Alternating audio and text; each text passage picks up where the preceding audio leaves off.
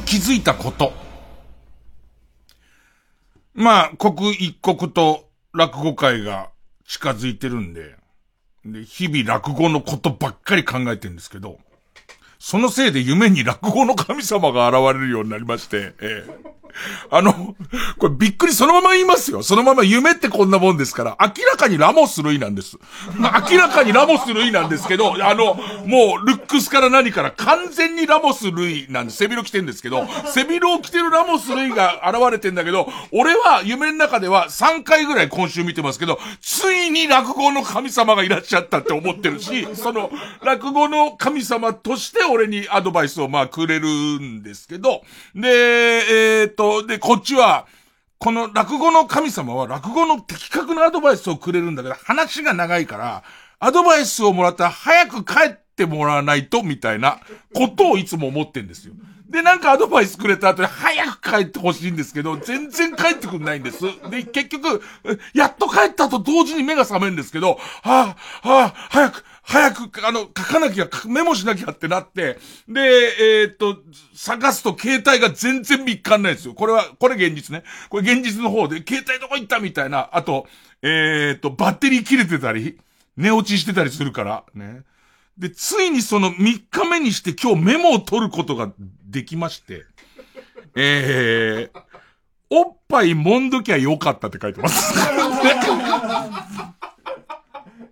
でも謎なのは、すっごい、こう、なんかさ、目覚めたばっかりの時にさ、夢の感じってすごい覚えてんじゃん。怖い夢見た、怖い夢見たって思いながら、何が怖かったのかがどんどんわかんなくなってって、もうなんか、砂の城のように崩れていくじゃないですか。あの感じの中、おっぱいもんどけよかったって書いて、でいて、でもすっごいの教わったと思って、すっごいの教わったけど、なかなか、まあ、ラモスが、まあ、落語神が、なんか芸名あったんだよな、あいつな。落語家っぽい芸名あったんで。それも思い出せないんだけど、で、その言ったことも、すごいすごい、これすごいすごいすごいすごい、はい、は、はってなって書いた後に、すごいことだけは覚えてんだけど、どういう風にすごいか覚えてなくて、意味がわかんないのが、今俺がやろうとしている落語の中に、なんとかこのセリフ入れられないかっていうチャレンジが、今度始まるのね。何それっていう俺の中でやってることが。でも、ラモスに落語神に教わったのとは違う使い方なんだけど、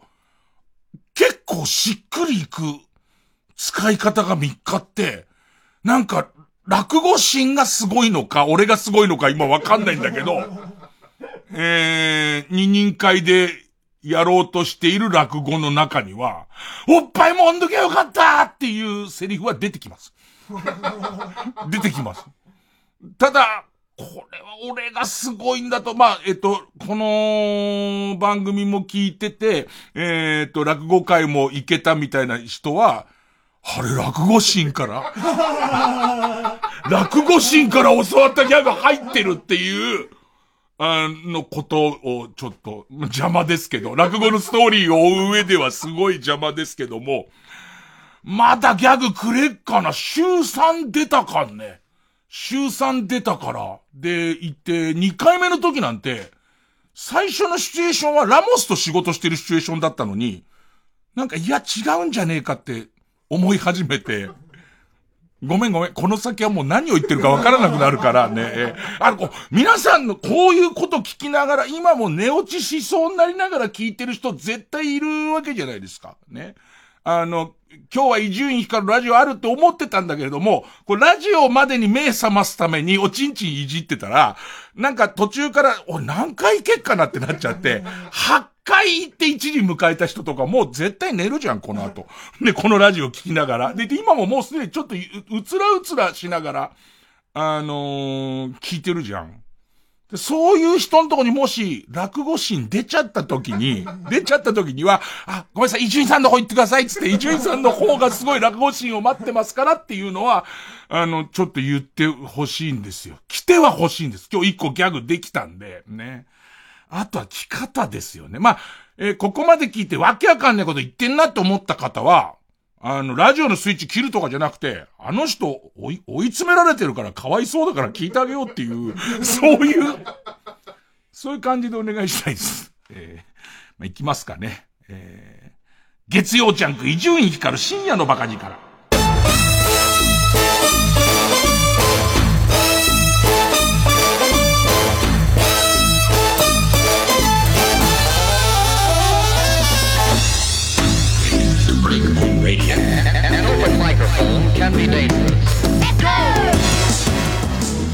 今週はそんな中久々にプロ野球見に来ました。まあちょっと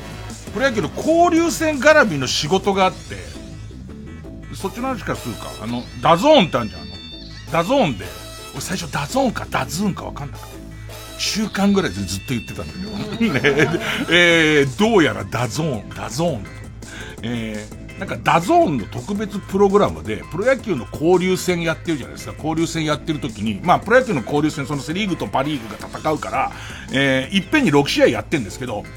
その中の4試合を1つの画面のこう小画面みたいに出して、で、もう1個の画面で、えっ、と、一応野球好きのゲストと、えー、ゲスト MC と、えっ、ー、と、それから、プロ野球評論家が話してて、ちょっとあの試合動いたみたいだから、あの試合見ようぜみたいのをこうやっていくみたいな、そういうプログラムがあるんで。で、しかもこう、ツイッターとか絡めてるから、その日のテーマに従って、なんかみんながメッセージをくれますみたいな、そういう、そういう企画で、俺と、あの、元ヤクルトの監督の真中さんっていう、えー、っと、えー、あの、汐留の日テレの土地にシェルター作ってない方の真中さんで、で、真中瞳を思い出すのがすごい難しいわけですよ、これ。電波少年の企画でシェルター掘ってた真中瞳がなかなか思い出せないから、このギャグが思いついても言わない方がいいんですけど、ね、言わない方がいいんですけど、そんなに効率的にはできないんです。ね。でいて、その、えー、真中光さんっていう、えー、ヤクルトの外野手。で、ヤクルトの監督をやって。で、その人とお話をしてるんだけど、そのメッセージのテーマが決まってて、メッセージのテーマが、あのー、野球観戦にぴったりのおつまみは何ですかっていうメッセージなの。あの、俺らは呼ばれて喋る人だから、あの、企画に別に口出しとかはないですけど、俺、ダゾーンと契約して、そのちょっと変わった形式の、その野球プログラムを見る人って、そういう人なのっていう。なんかその、で、もっと言うとだけど、ぴったりのおつまみ教えてくださいって、その週統一の、その、えっ、ー、と、メッセージだから、俺だからとかじゃないんだけど、あのー、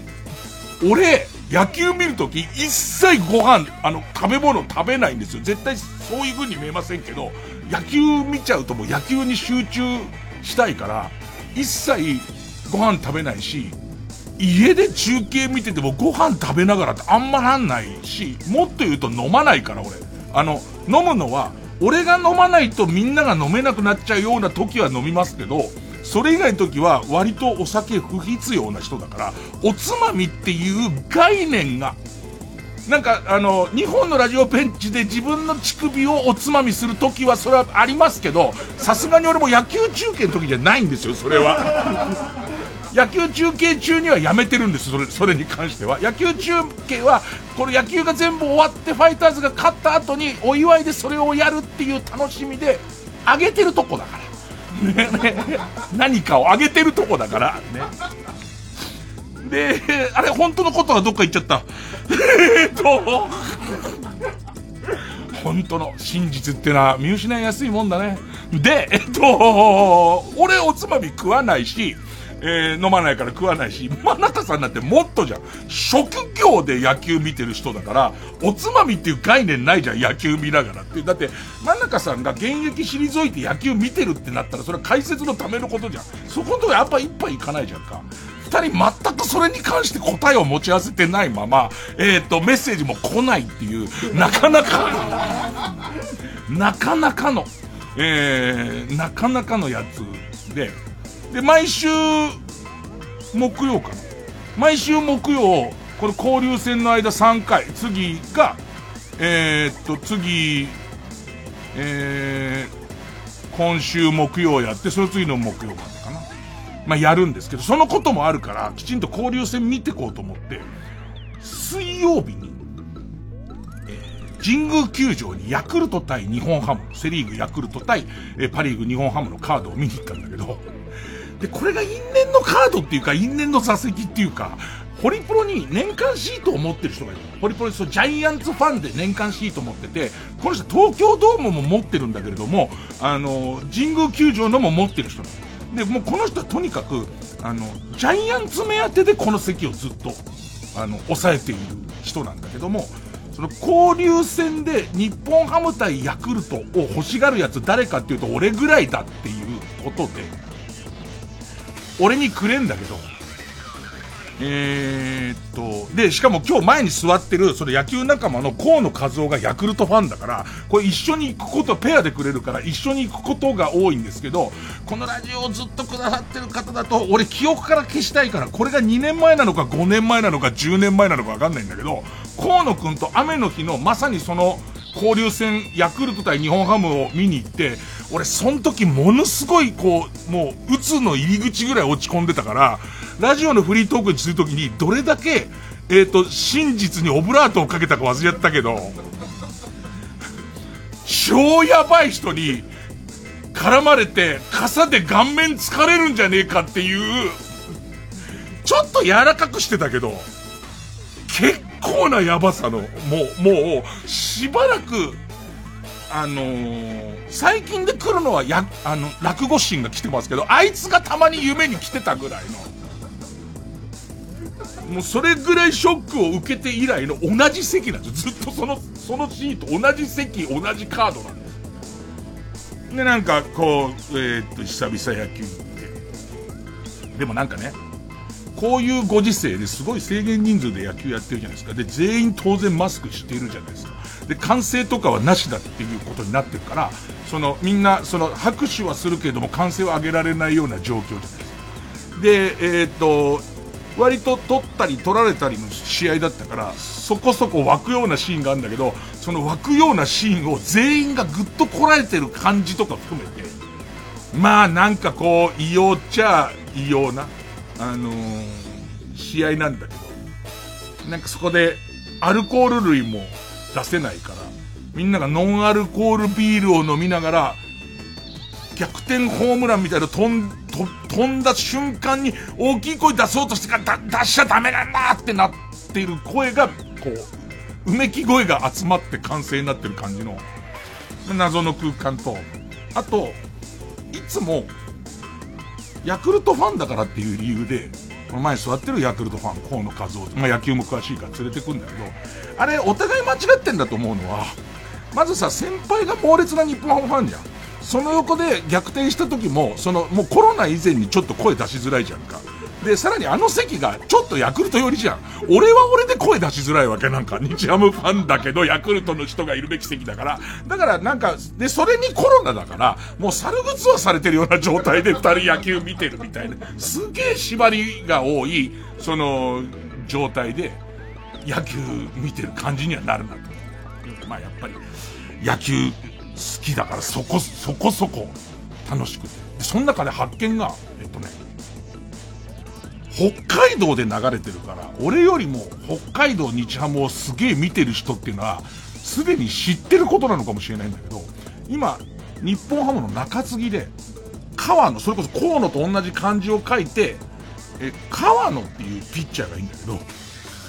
このピッチャーは、社会人卒で入団してきた時に、ある程度年齢いって入団してきてるんで、そこそこ即戦力、豪快な活躍はしないまでも、そこそこえ、感情に入れられるピッチャーになるでしょうって言われてたピッチャーで、これキャンプで多分最初の投球練習とか見てて、あ、こういう感じの選手はものすごい速いとかではないし、ものすごいこう曲がる球があるわけじゃないんだけど、頭脳的なピッチングも踏まえて、まあ、そこそこやってくれるだろうなっていうピッチャーだったんだけど、何年目かな ?3 年目ぐらいだと思うんだけど、久々にその、えー、川野。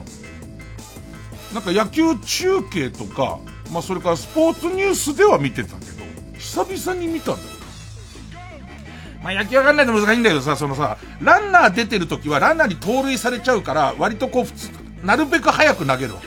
あの、ゆっくり振りかぶってとかじゃなくて、なるべく早く投げる。ランナーがいる時は。で、このピッチャー途中から出てくるから、ランナーがいる時に投げてることが多いわけ。で、スポーツニュースとかだと、何事もない時って映んないから、結局のところ、満塁になっちゃいました、みたいところで映ってるから、俺はランナーがいるところのこの川野ばっか見てたんだけど、ランナーいないその回の頭から川野を見てたら、俺が見逃してたのか、しばらく見ないうち変わったのか、投げ方がめちゃくちゃなの。なんか、普通に足上げて、1、2の3で投げるのをタイミングを崩すために、1、2の3とかあるんだけど、1、2の3、2、3、2、4って投げてたよな。すごい投げ方なんです。これが、でも、これが、すごい初めて、交流戦だから、なおのこと、多分ずっとパリーグで対戦してる人は、あいつの投げ方は、なんかあの、昔のスタードッキリマル秘報告の、えっと、熊に驚いたタレントが、なんか、その、マンボのリズムで動くみたいな投げ方なんだって多分マスターしてると思うんだけれども、あの、多分、セリーグのバッターそれほどわかんないから、1、2の3と見せかけて、ルート4ってどのぐらいの投げ方だから、もう、で、1に戻して5って投げてくるやつが、結構通用してて、交流戦は、この、なんかタイミング崩しみたいな。見ててやっぱ気持ちいいのは、プロで、例えば大谷みたいな超、まあ、プロ野球に行く時点で、それは俺たちレベルは超才能だけど、プロの中での超才能みたいな人以外の人が、どれぐらいこう努力してやってくるかみたいなやつが、その川野投手には入ってて、なんか俺は超楽しくて、あれの投げ方を早くマスターしたいですね。ただ50肩なんでも、肩がもう上がりませんけども。えー、宇宙魔王、潮祭。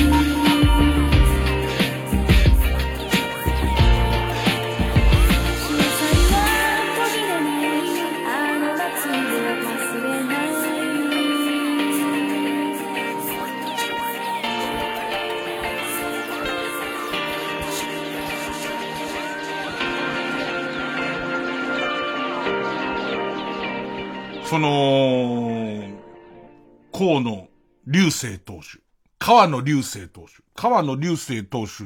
の、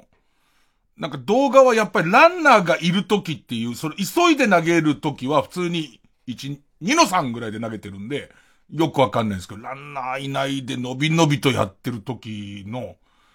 まあ、野球入門には一切載ってない感じの。ね、野球話になっちゃって申し訳ないけど、ちょっと二段モーションつってね、途中で止めちゃいけませんよみたいなルールはあって、一時期はそれをすっごいこう、えー、厳しく取ってたんだけど、最近ちょっと緩く、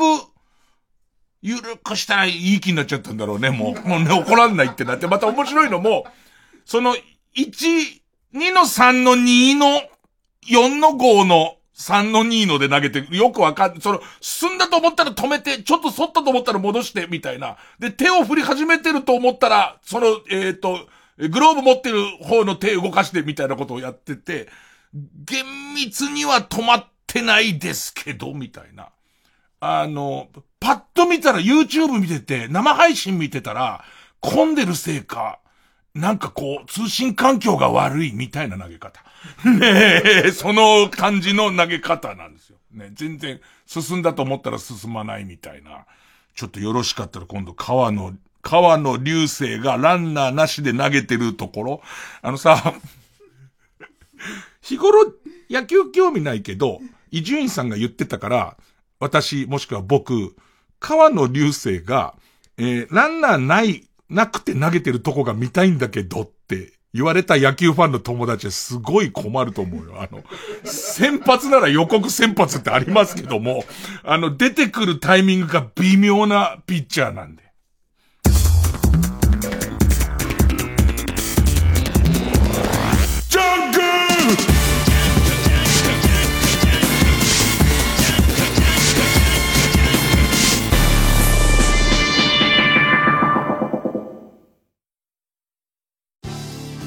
TBS ラジオジャンク。この時間は小学館中外製薬マルハニチロ伊藤園ホテルズ。他各社の提供でお送りします。動かせ心を動かせ運命を動かせ星を。これは信念に命を懸けた者たちの物語。漫画大賞2021第2位受賞。地地球の運動についてコミックス発売中。小学館今日のゲストは劇団中外製薬の田所さんです。あ、こんにちは。次の舞台のテーマはどんなものですか？恋愛ものだったと思います。令和のロミオとジュリエットなんて言われていますよね。初耳です。ええー。田所さんの役どころは？わかんないんですよね、自分でも。主演ですよね。わかんないんですよね、それも。空気階段の水川かたまりです。鈴木もぐらです。僕たち空気階段の単独ライブが DVD になりました。空気階段単独ライブアンナ発売中です。単独ライブの模様を128分丸々収録しました、はい、そして特定映像には空気階段の踊り場記録映像集を50分たっぷりと詰め込んでいます。こちら内容いかがでしょうか？最高最高。最高最高最高と言ってます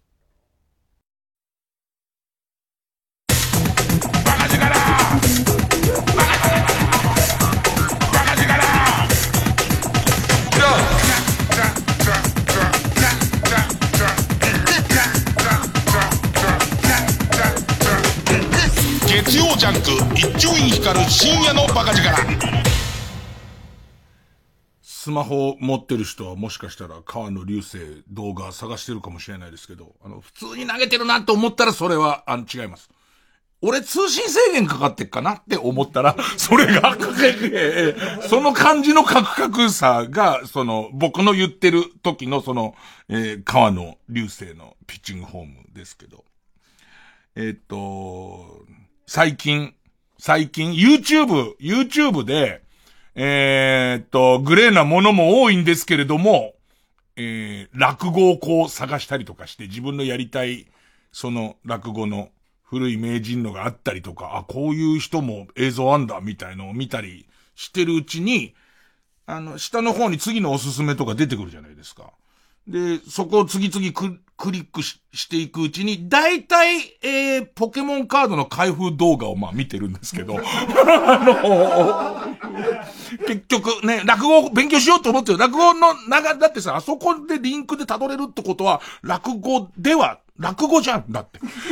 最初に三遊庭園賞の死神から見てんだから、その死神を見た人の好みを AI が言ってんだから。AI が、ああいうのは Google 社の AI が、俺が今見るべきやつはどうなんだっていうのを並べて並べて誘導してるんですから、結局のところ、今俺は落語が少しでも上手になりたくって、えー、YouTube を始めてます。YouTube の視聴を始めてますけど、あそこに流れてったってことは、今俺が落語を上手くなるために必要なのは、ポケモンカードの開封動画なんですよ。で、それをちゃんと見終われば戻ってくるはずなんですよ。そのまた、徐々に一旦そういうの見て、なんかそういうこう、例えばこう、えー、っと、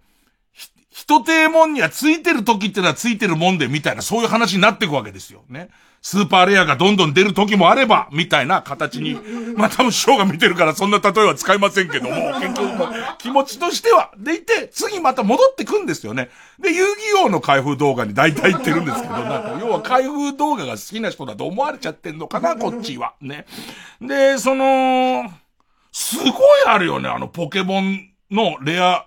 えー、カードを当たんねえかなみたいなやつ、箱買いしたやつを全部見たりとか、あと、まあ、遊戯王カードとかも査定でいくらになるのかなみたいな、すごい出てて、最初のうち面白くてさ、全然その、よくわかんねえけど、その、喜び度合いとかさ、すごい面白かったりとかしてた。さらにはさ、これが今評価額、価格がいくらなんですよみたいな話にも、こう、なってきてさ、ずっと見てんだけどさ、気がついたら俺ポケモンカードをやったことがないから、ポケモンカードの対戦ゲームをやってるシーンは全く見ないまま、次々とレアカードが出てくるというとこだけを見てるわけ。な、それがなんだかわかんなくなってくるっていう、この紙は何なのっていう。ね、で、このやってることは何なのっていうところに、すげえ、なってきて、で、しまいには遊戯王カードとか、バケモンみたいな500万円みたいなカード。このカードを今普通にカード屋さん売り行ったら500万円ですよ、みたいな。でもってこの500万円、その、え厳密には俺はわかんないからさ。そのパッケージからそれが出る可能性がどれぐらいあるのかわかんないけど、そんなの見てるうちな、もうスクラッチくじだもんね、ただの。ただのスクラッチくじみたいになってって、なんかちょっとこう、クラクラしてきて、で、さらには、えー、っと、その、ポケモンのパッケージに、まあ、10枚なら10枚カード入ってる、ね、入ってる中に、スーパーレアばっかり10枚集中して入ってるパッケージっていうのが存在して、で、まあ、俺の見た動画によると、それは他のパッケージよりも1グラム重いらしいみたいな。で、もしくは、どうやってんのかわかんないけど、サーチ禁止なんだけど、いろんなやり方でサーチをすることで、なんか一つは千人のもとで100年修行をして、投資能力を身につけるとかが一番、ごこれは内緒だよ、サーチの仕方になっちゃう。このサーチの、もうサーチは絶対ダメって言われてるけど、お店にバレないようにやるのは、インドの山奥で、あ、今インドはちょっと行けないですけど、ね、山奥で、えっ、ー、と、へそぐらいまで、こう、白髪の、もう、もう、何百歳なんだろう。っていうね。で、膝ぐらいまでチンゲ、こっち真っ黒。のね、その人の元で、岩を動かす練習とかをやった結果、身につけたやつで、あの、見ると、あ中に、怪力入ってる。っていうのだけわかるらしいです。それだけはわかるっていうようになるらしいんですよね。で、もっと、その、えっ、ー、と、えー、老子は、それだけじゃなくてもっと修行してけって言うのはうるせえこっちはもうこれ以上は必要ねえんだバカ野郎つって。持ち上げた岩で頭をかち割って出てきちゃえば、まあ一番簡単なね、やり方ですけど。あれ、また本当のことどっか行っちゃった。えっと、すぐ本当のことなくしちゃうんだよな。で、その、なんかどういうサーチ方法があるのかわかんないけど、そのサーチをした結果、これはその特別な、一箱に一個もないのかわかんない。何、何箱、何十袋のうちの一つの、えっ、ー、と、全部、中入ってるカードが、スーパーレアですよっていうパッケージを、すごい高額で買ってきて、そのパッケージを買うとこ自体から高額で買ってきて、開けるみたいな作業を、クラクラしてくるでしょ。なんかその、引いちゃうと急に、これは何のゲームが行われてるんだ？みたいな。で、その、すごいこう、投資対象みたいな、そのポケモンってそのゲームの中で、カードゲームのデッキを組むのにこれが強いとかっていうことではもうもはやない、えっ、ー、と、これもう少し寝かせると、えー、お金が高くなるみたいなやり方みたいのになんかこうなってて。でもなんかね、でも、おっさんはどっか YouTuber に偏見みたいなものは多分あるんだろうっていう、その、うーん、時期が、こう、す、す、過ぎていって、見てたらなんか中で一人そういうすごい、えー、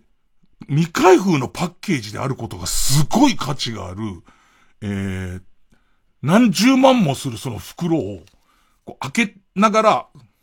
ポソッと言った言葉が、コレクターとしては開けちゃいけないんだよな。でも俺 YouTuber だからっつって開けてる人がいて、それはなんか、ありし日の自分を見るようで、ね、こんなことやっちゃ絶対実家でいらなくなったペットとはいえ窓から投げちゃいけないんだよなと思って、俺でもオールナイトニッポンやってるからと思いながら、あの感じと同じなんだっていうね、オールナイトニッポンやってんだから、こっちは中島みゆきだってやったはずですよ。で、その、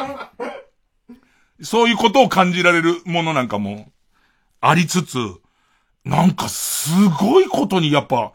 なってな。だから、偽造とかもものすごい横行してて、もう偽札作りみたいなもんじゃん。だってそれあれば1枚で数百万とかしちゃってるわけだから、あ、そんなこともあんだ、みたいな。で、えっと、そこで思ったのがね、俺、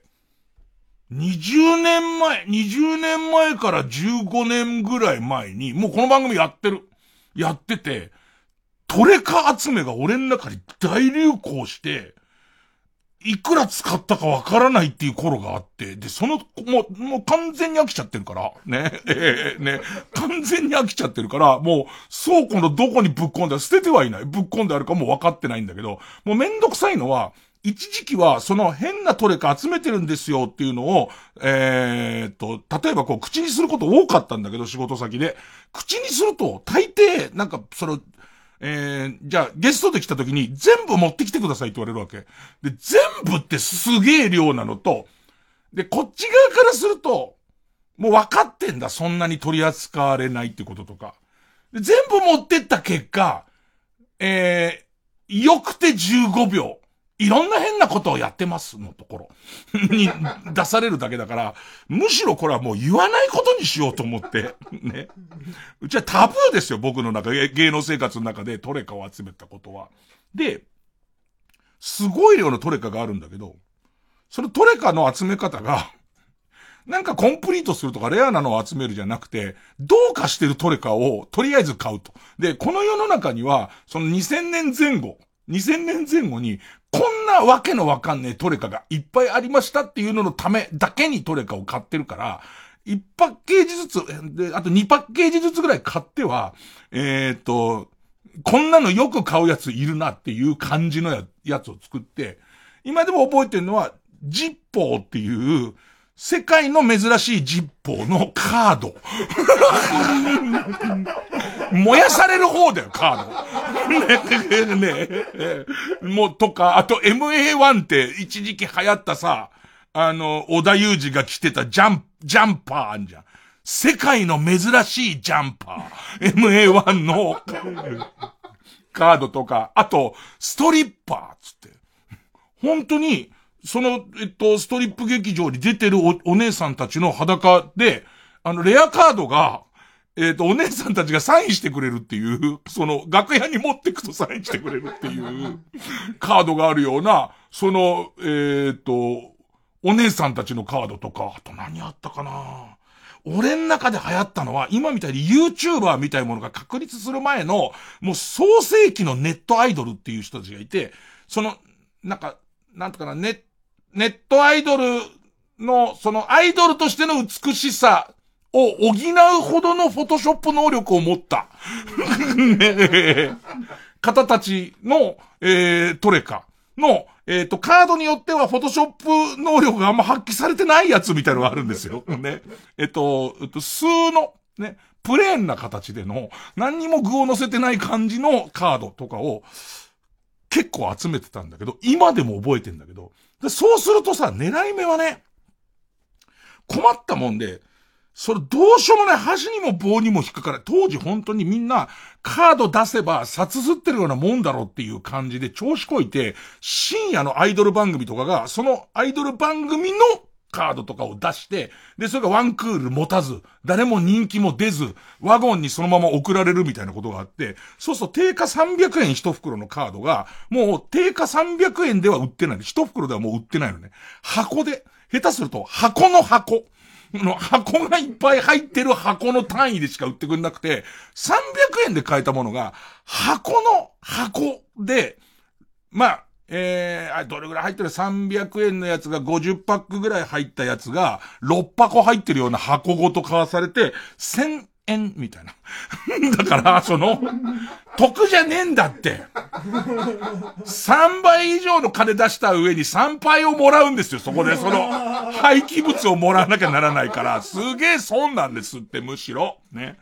で、そういう状況になってる中で、それでも欲しいから、ね。えー、っと、で、そうするとさ、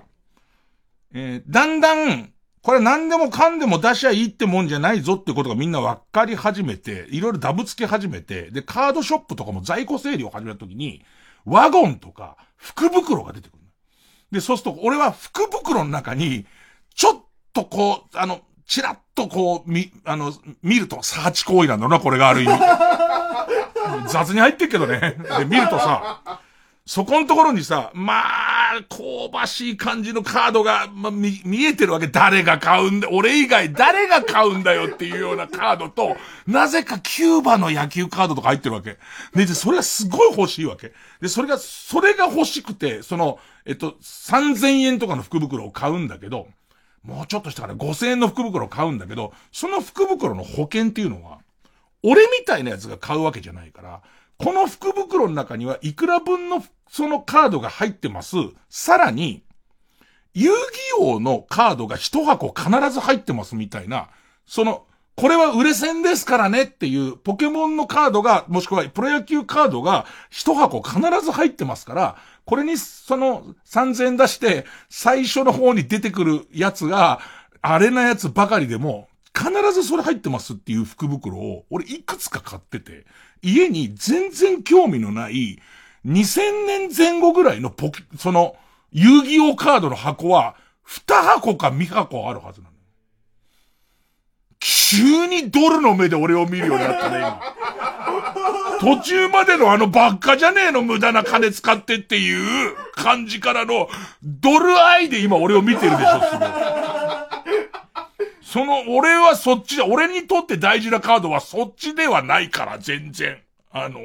もう全然もうみんなが知らない、本当に、えー、ワンクールで終わった深夜番組の、深夜のオーディション番組みたいなのにいっぱい水着のアイドル、あ水着のアイドル予備軍がいっぱい出てきて、予備のまま終わっていった人たちの、そのカードとかの、で、しかも、アコギにお金を取りたいから、えっ、ー、と、カードを 4×4 4の16枚集めると、その子の顔になるっていうやつの、えっ、ー、と、鼻の横のほくろだけのやつとか、そういうやつが俺の欲しいやつで、遊戯王カード、俺にしてみれば、それもさ、一箱買っても集まんねんだ。その16枚で1個その、俺からしてみれば、予備軍で終わるなっていう女の子のアップのカードでいて、えっ、ー、と、鼻の横のほくろはあるんだけれども、えっ、ー、と、えっ、と、その産毛はジレットで剃ってからの方がいいぞっていう産毛の方の部分だけ3日なかったりしてるから、なかったりしてるから、俺にとってはそっちの方だよ。俺はそっちが出てくれれば遊戯王カードと取り替えてもいい、箱と。だけど、あの、無駄なカードの中にも、いや、俺はそれを狙って買ってないし、わかんないけど、偶然で、偶然、マジック・ザ・ギャザリングのすげえ最初の方のカードとかあったりとかするし、あと何の気なしにボックスで掴まされたメジャーリーグの、あの、なんとの、すごい高いカードって綺麗なカードなんで、そうじゃない、もうボール紙に印刷したみたいなカードの中から、留学してた途中の長島一茂出たりしてるからね。急に。この日本人誰だと思ったら、長嶋一茂が1年間だけメジャーリーグドジャースの 1A に留学してるの。で、その長嶋一茂のカード出て、で、まあ一応俺としては、あのー、石原良純のカードが出るまでは一応、寝かせようとはしてるんだけど、あのカードみんなで調べたら、なんかその、一度鑑定団に俺出してんだ、そのカード。でも、あの、鑑定団の評価は基本的に無価値だと。その無価値っていうか、開封してないカードはその時売ってた値段だから、そのいわゆるレア的なプラス価値はゼロですっていう考え方だって言われて、多分その額面のままで、むしろその時ほっとしたっていう。だって福袋の中入ってたやつとかもあるから、そういう意味ではそこではほっとしてるんだけど、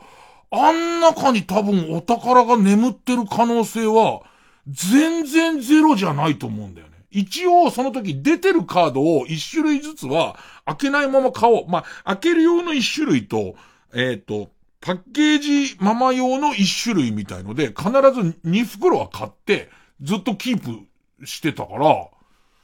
ちょっとお宝の匂いがするよね。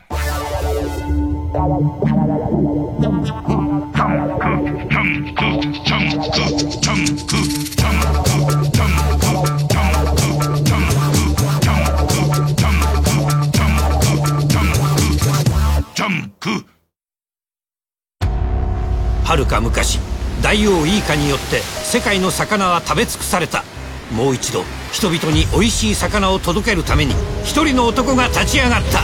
パイレーツマルハニッチーロ。俺は船酔いする人です。彼の物語が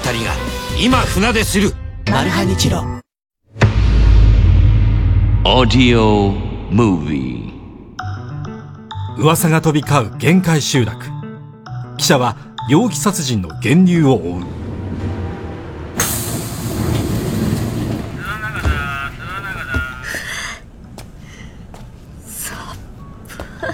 話題のノンフィクションをもとに書き下ろした高音質オーディオドラマ「つけびの村」by オーディオムービー全6話好評配信中。詳しくはオーディオムービーで検索。この物語は事実をもとにしたフィクションです。月曜ジャンク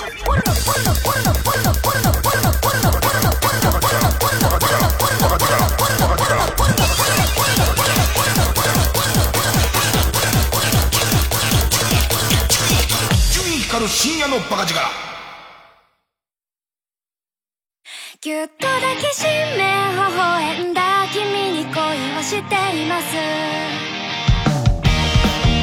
ここでチャンユイの年下でもいいじゃないをお聴きください。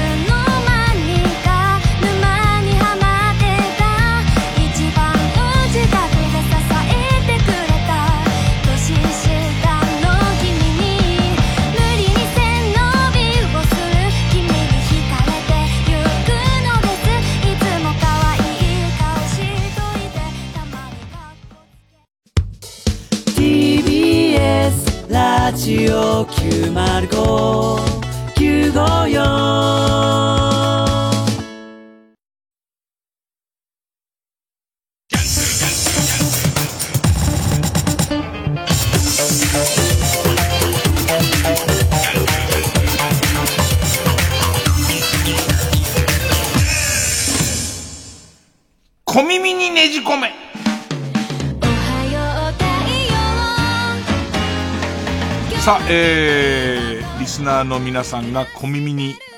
挟んだ情報を集めてギュッとしてえー、と、皆さんの小耳にねじ込んでいくって痛い痛い痛い痛い痛いってなってるにもかかわらず、ね、ねじ込んでいくっていう、ね、ねじ込みやすいように耳掃除しとけみたいなね。耳たぶのところについてるこの鹿の骨みたいな、なんだ抜け抜けなんつって。ちょっと広瀬これもっと作れっつって。寝て、キャンドル・ジュンの耳にはまっててるんです。そういうコーナーですけども。えっとね。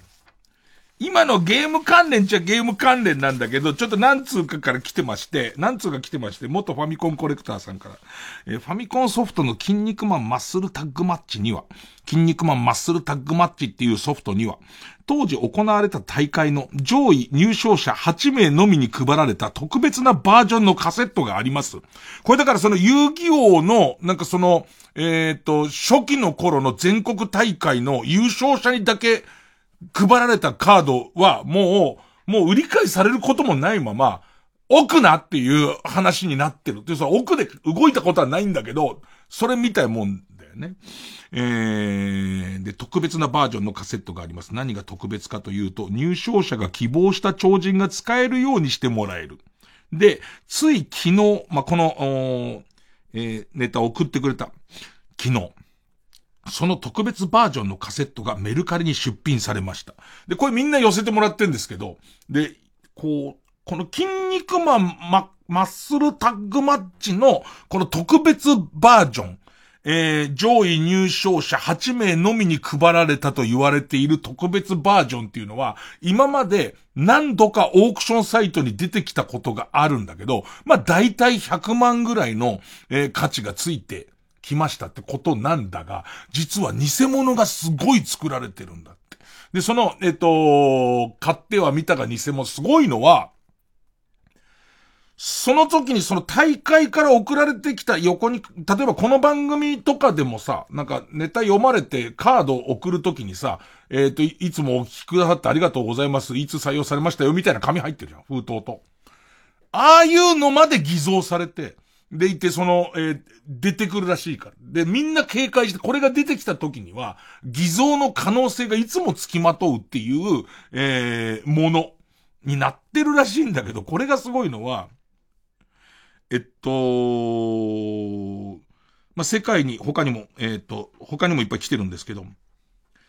世界に8本しかない。最大8本しかないので、ほとんど世の中に出てこないんだけれども、えっと、95万円で出品されて、で、どんな超人が追加されてるのか。このすごい画期的なんだけどさ、そのファミコンに8人の超人が使えるようになってんだけど、そのうち1人消してオリジナルの超人を入れられるっていうすごい特典がついてるのね。で、えー、っと、この出品された商品は、えー、その出品した人が当時、この、このシステムをよく理解してなくて、好きなキャラクターを入れられるんだと思って、で、その、大会の人に対して、何、何を入れてほしいって言われて、ビーバップハイスクールのヒロシって言ってんだって。で、ビーバップハイスクールのヒロシが入ってんだって。その謎のリーゼントの、そのドット絵のヒロシらしきやつが入ってるソフトなんだって。で、普通考えたら、そのカセットには入ってないけれども、キン肉マンの超人の好きなやつを入れるって踏んでるんだけど、でもこのリクエストに対してメーカーもすげえなと思うのは、だってさ、筋肉マンはさ、ジャンプじゃん。でいて、ビーバップハイスクールヤンマガじゃん。出版社も違うし、権利関係もめちゃめちゃ難しいと思うんだけど、多分売り物じゃねえからとかそういうようなぐ、ぐだぐだがあったと思うんだけど、結局その謎の、その、えっ、と、もう出ないと言われてたけど、出てきた、どうやら本物らしいこのマッスルタッグマッチの中には、ビーバップハイスクールのヒロシが出てて、で、もっと言うと、偽物作るならこうしねえだろってみんな。少なくとも、偽物ってそんな突拍子もないことしたら嘘だろってなるじゃん。だけど、まさかのことが行われてるから、で、今まで一回もそんな情報を表に出たこと、この、そのソフトにビーバップハイスクールのヒロシをリクエストしてもらったやつがいるなんていう情報はないので、むしろこれは本当なんじゃないかって言われてるっていう、なんかちょっと面白いっていうか、すごい話だよね。で、なんかその、落札された95万円は、ちょっとこう、良心的すぎるんじゃないのみたいな値段ですっていう話。ねまあ、たっぷり聞かせましたたっぷり詰め込みましたけども。まあ、皆さんがどこで披露することがあるのかわかりませんけど、でもちょっと、なんか、あ、わかんないけど、ワクワクというか、へえとはなる話だよね。えー、ペンネームチーズインハンドバッグ。アメリカに住む女性が我が子への愛情表現として息子が6歳の時に描いた絵をタトゥーの模様として腕に彫っていたのですが、息子が成長したある日、家族で夕食を食べている時、息子から、その絵は友達のケビンが描いたんだ、と言われた。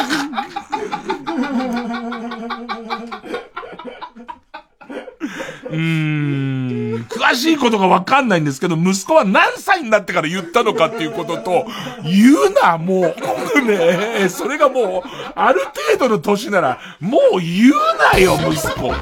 え、つ、え、つって言う。ちったねえって。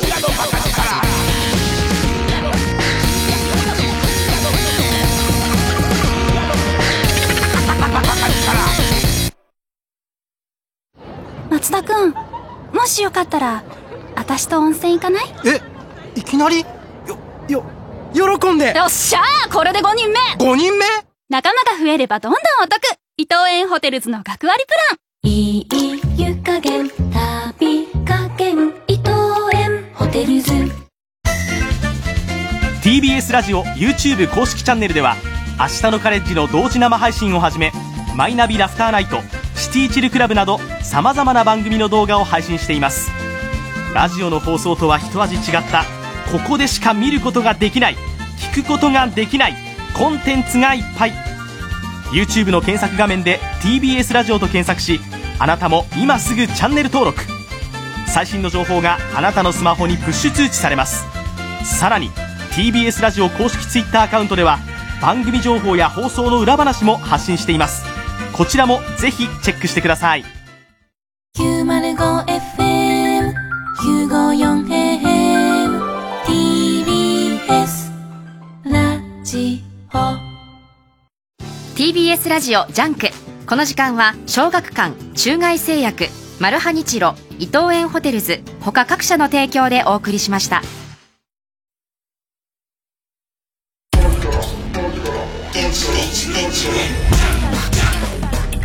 月曜チャー伊集院光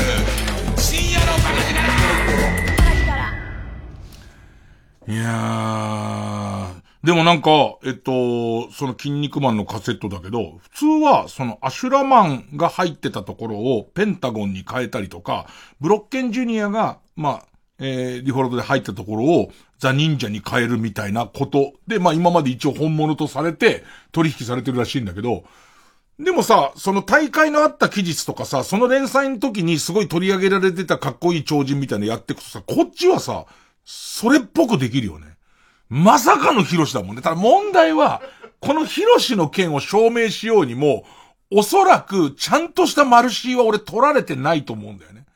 ただあげるもんだからいいんじゃねぐらいのことで、多分、らしきものを入れたんだと思うんだけど、これ当時関わった人が、いや、実は、ヒロシを入れてますってことになると、こんなにこう、信憑性に拍車がかかることもないんだけど、それを白状することが、ないような気が、ちょっとするんだよね。さあ、えーと、他にはですね、かばやきさん太郎さん。えー、かっぱ寿司でお寿司のレーンが1日3300円でレンタルできるサービスが始まりました。俺これニュースで見たのね。なんかすごい短いレーンを、本物のレーンを、ベルトコンベヤーを貸してくれて、で、それでお家でかっぱ寿司気分ができますみたいな、えー、夕方のニュースで見たんだけど、この人のすごいのはその先で、えー、ところで銀座久兵衛の出張サービスは23区でおよそ25万円のようなので、25万3300円あれば、キューベイの回転寿司を家で楽しめるっていう。キューベイの人怒んのかな？あの、この上乗っけてください。もしくはキューベイの人が早待ちってやったやつを皿乗っけてか、かっぱ寿司のやつで流し、ああ、音楽もカッパカッパってやってる時に、キューベイの人がどんな顔すんのか、シャレのすげえわかる人なのか、なんかこう、なんかムズムズするのか知りたいけど、何よりこの人の発想がすごいよね。月曜ジャンク一にあれ深夜のバカ力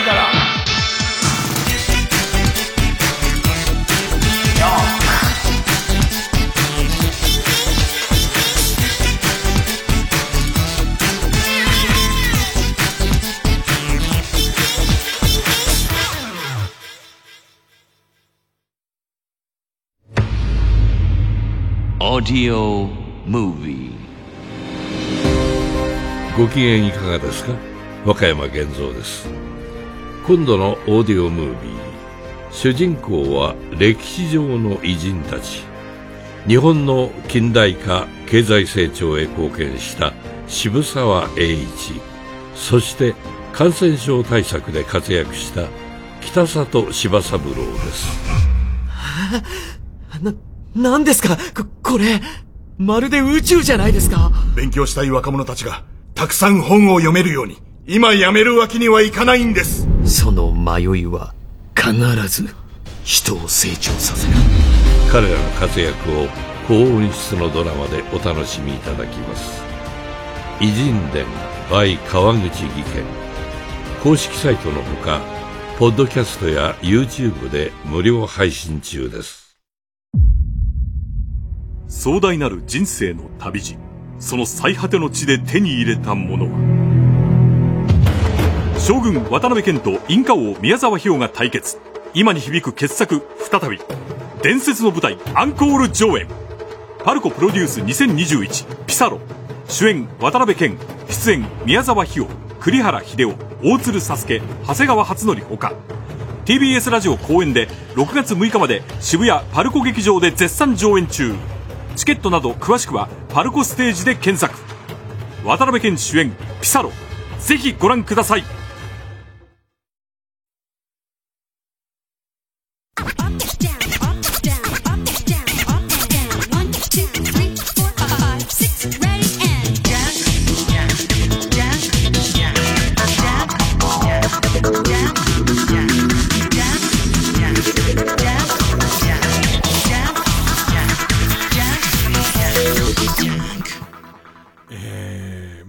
地方ば時間あるんで小耳にねじ込めもう一個行きますけど、行きますけど、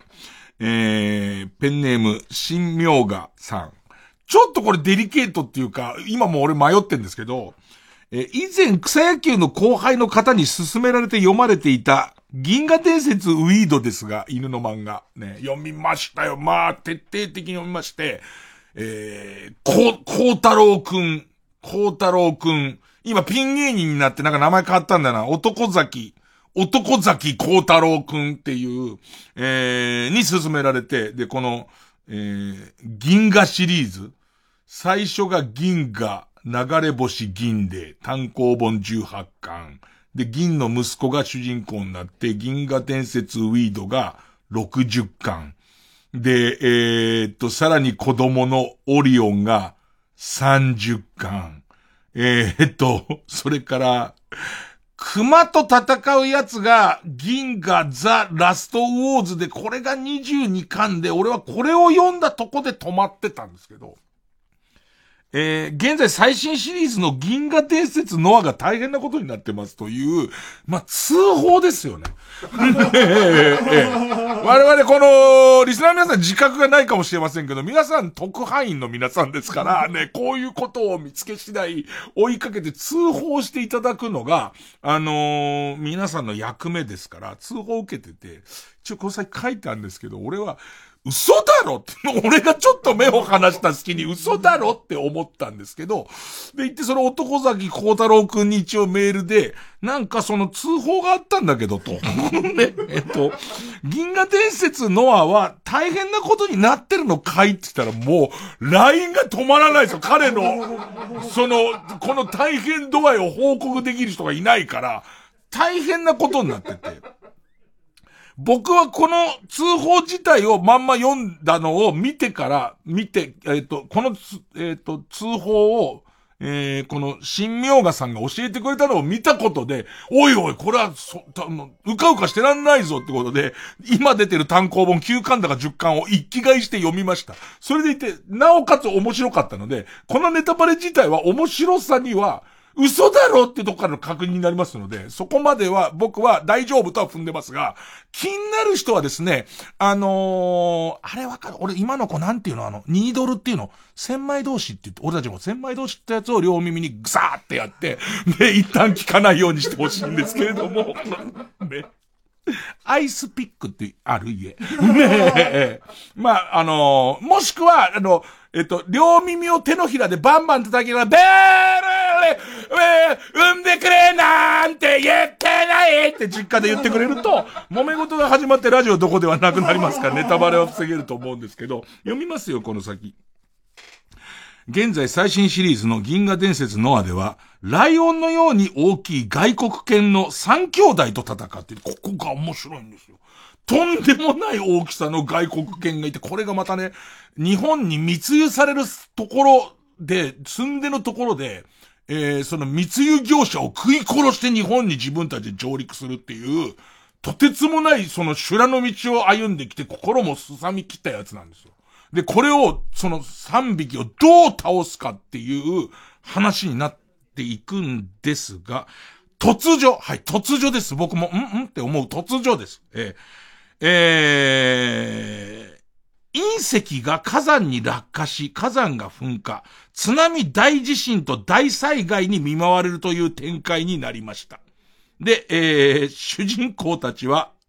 お告げにより炭鉱に避難することで、今までの男たち、まあ、犬の物語を語り合っているってことなんですけど、えっとね、最新刊が、さすがに俺はこのネタバレは言えないけど、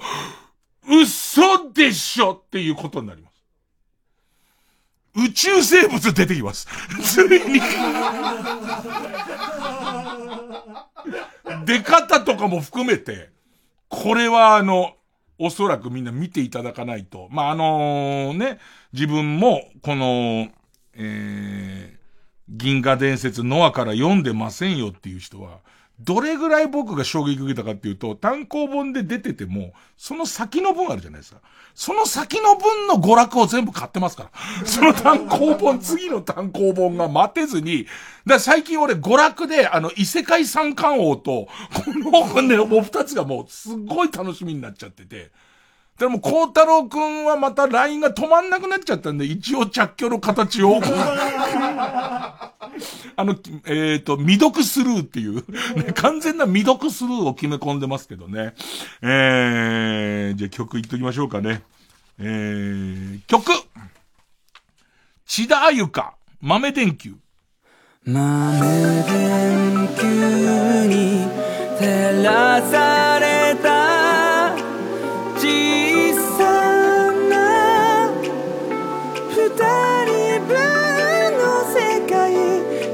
まま僕らはどれだけ無茶苦茶になる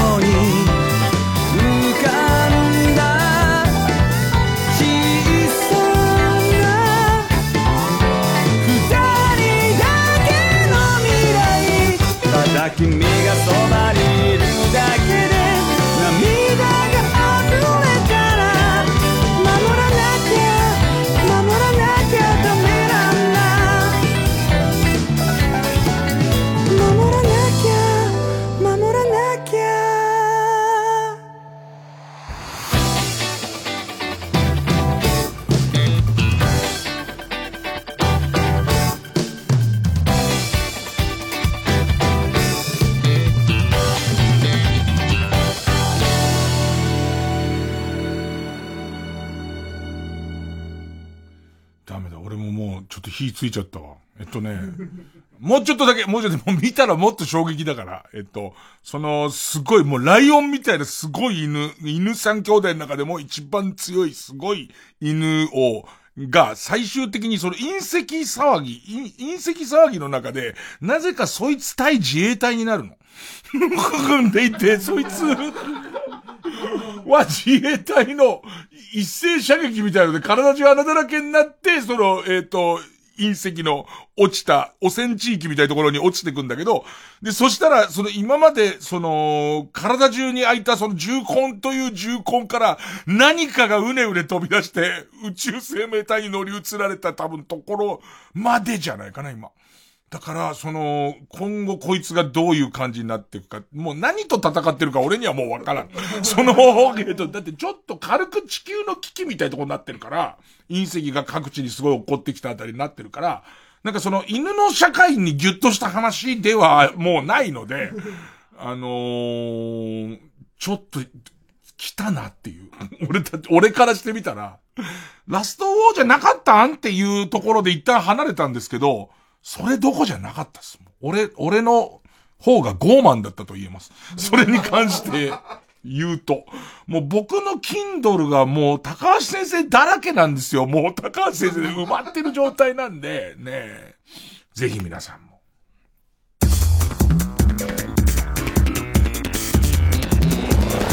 ジャンク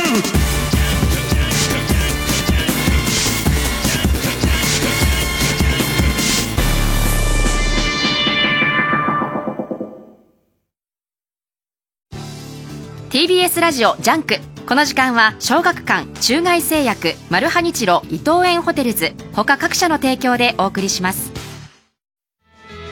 あなたが死んだ時ようやく気づいた。あなたたちがどれだけ大切だったのか。生きとし死せる全ての人たちに捧げる物語。漫画大賞2021大賞受賞葬送のフリーレンコミックス発売中。小学館。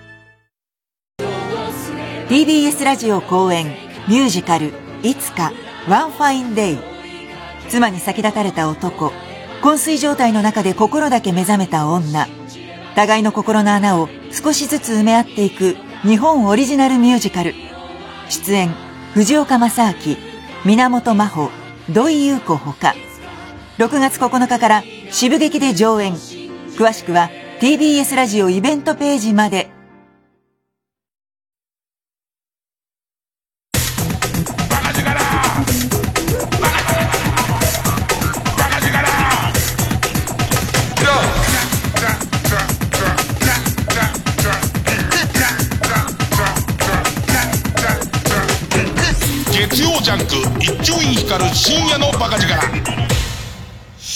勝ち抜きカルタ合戦会あ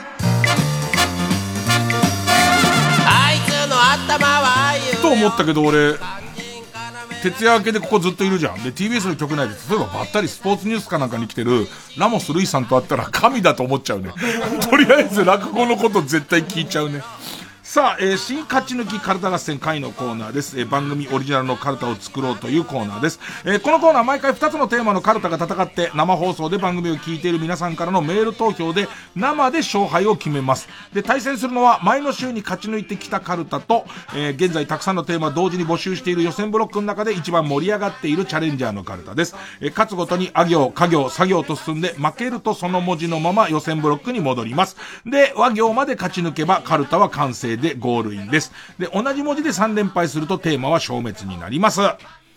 えー、先週、カルタ面白かったってのは覚えてますけど、具体的な内容はもう一切覚えてない。一切覚えてないです。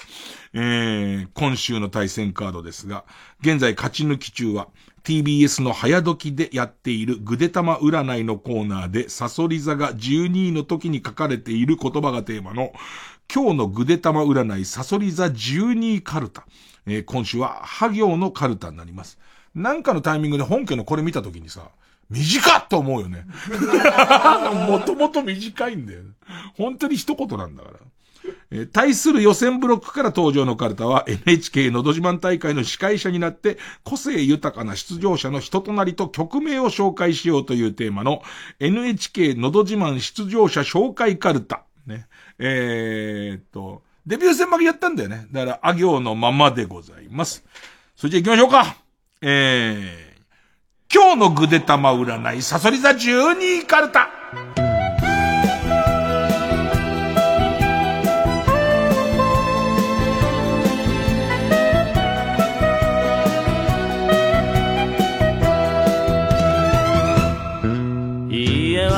私はえー、ペンネーム、釧路団は行、は。バザーで、ある人が売っているものが、すべて自分が過去に盗まれた品物で戦慄するか。怖え。怖えよ。もうすげえ怖えよ。アドバイスは、まあ、買い戻しチャンスだと思ってって。これさ、地域のバザーとかでも嫌だけどさ、保育園のバザーみたいなあんじゃん。もう最悪だよね。知ってる人じゃん。その人。知ってる人だもんね。あれっつって。ね。最初は違うって思いたいよね。これ通りかかった時に、自分の趣味に合うような食器多いなって思ったりとか、あのー、足りないやつがちょうど売ってたって最初思うんだと思う。あれ？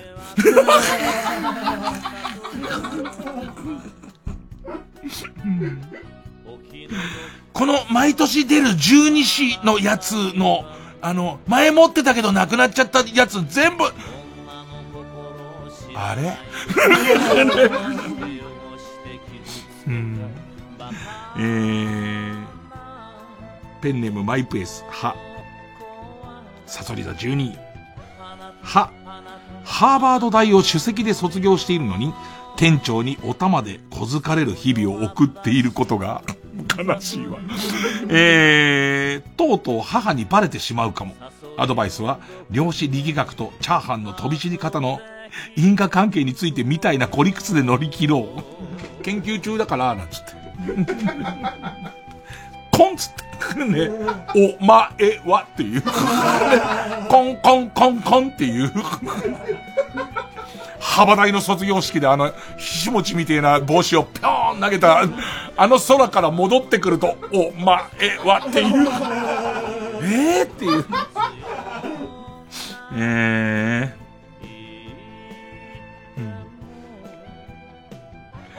ペンネーム。はとこは授乳中。は。羽生結弦くんの悪口をネットに書き込みそうな顔をしていますね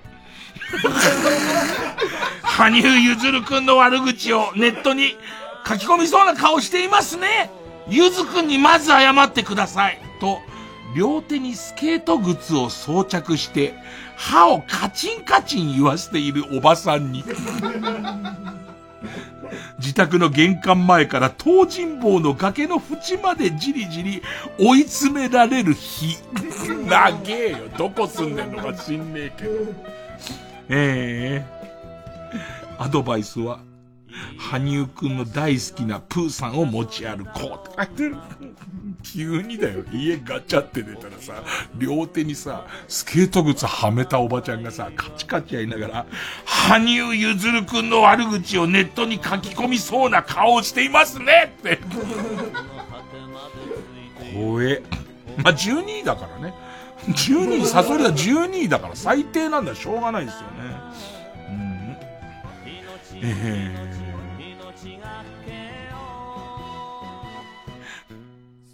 ペンネーム、じゃがやまりこ。は、墓嵐に夢中になっていたせいで、ボンビーガールが始まる時間に間に合わないかも。そんな見たいかボンビーガール。えー、アドバイスは墓嵐で手に入れた財産で全力を買おう。ペンネーム鈴虫食べた。は、ハサミで自分の長い黒髪を切って、通ってきた道の目印にしている女と、すれ違った時に散歩させていたルンバが目印の髪の毛を吸ってしまい、キビスを返した女が家までついてきてしまいそうな予感。占いだから。えー、ルンバを散歩させるときにはリードをつけよう。ペンネーム男女4人の笑い声。は、バカ野郎殺しちまったら拷問になんねえだろと先輩からまた説教を食らいそう。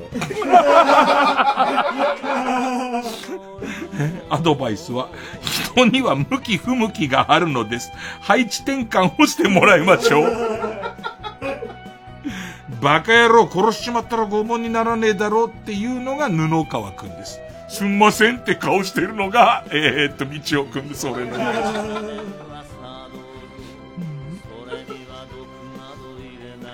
ペンネーム北あかりの目覚め。は、ハーモニカを加えたまま、お屋敷の天井裏に忍び込んだところ、ネズミに驚いて、ファーっと鳴らしてしまい、下から槍で疲れる日。アドバイスは、ハーモニカを一旦首にかける道具を長渕剛に借りてから潜入しよう。置くやつね、なんかね。肩乗っける譜面台みたいなやつね。あれってさ、あの用途のためだけにあるもんじゃん、なんか。もっと会社を大きくしたいと思ったことないのかね。あの、明太子フランスを置いて、の食べるとか、用のやつとか。ねペンネームソフィーと双子の姉妹。は、はじめ、はじめ白魔道とし、はじめ白魔道士としてパーティーに参加したのに、圧倒的なジュジュ顔のせいで黒魔道士に変えられる。ジュジュ顔とか言うなよ。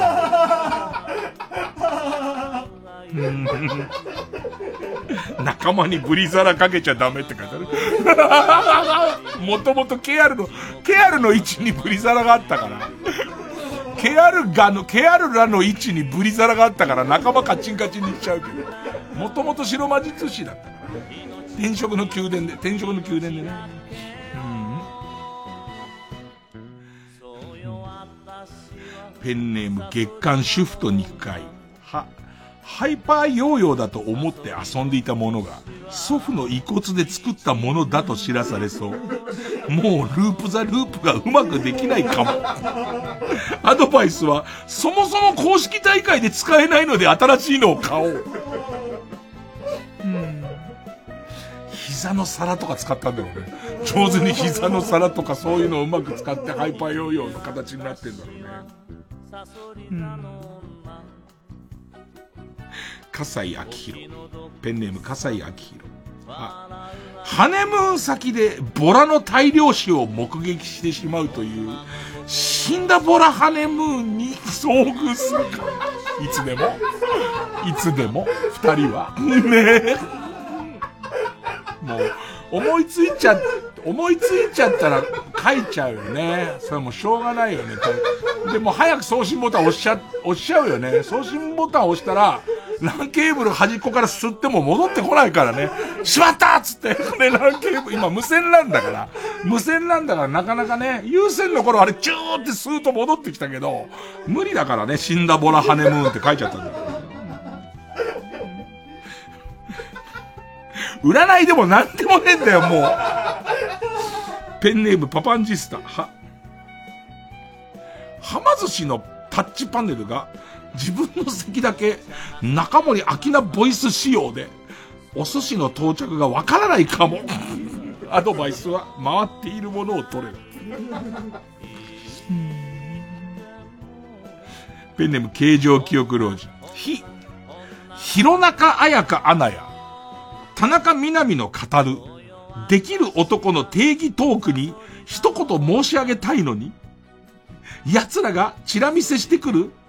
これらの発言は番組を盛り上げるためのリップサービスであって、怒るのは野暮ですよ、という安全装置のせいで、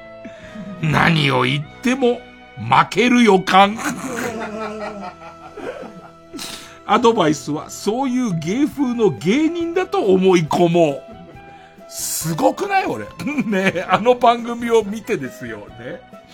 なんだっけ、あざとくて何が悪いの？これ、あざとくて何が悪いのの時の山里くんのポジショニングすげえ見る。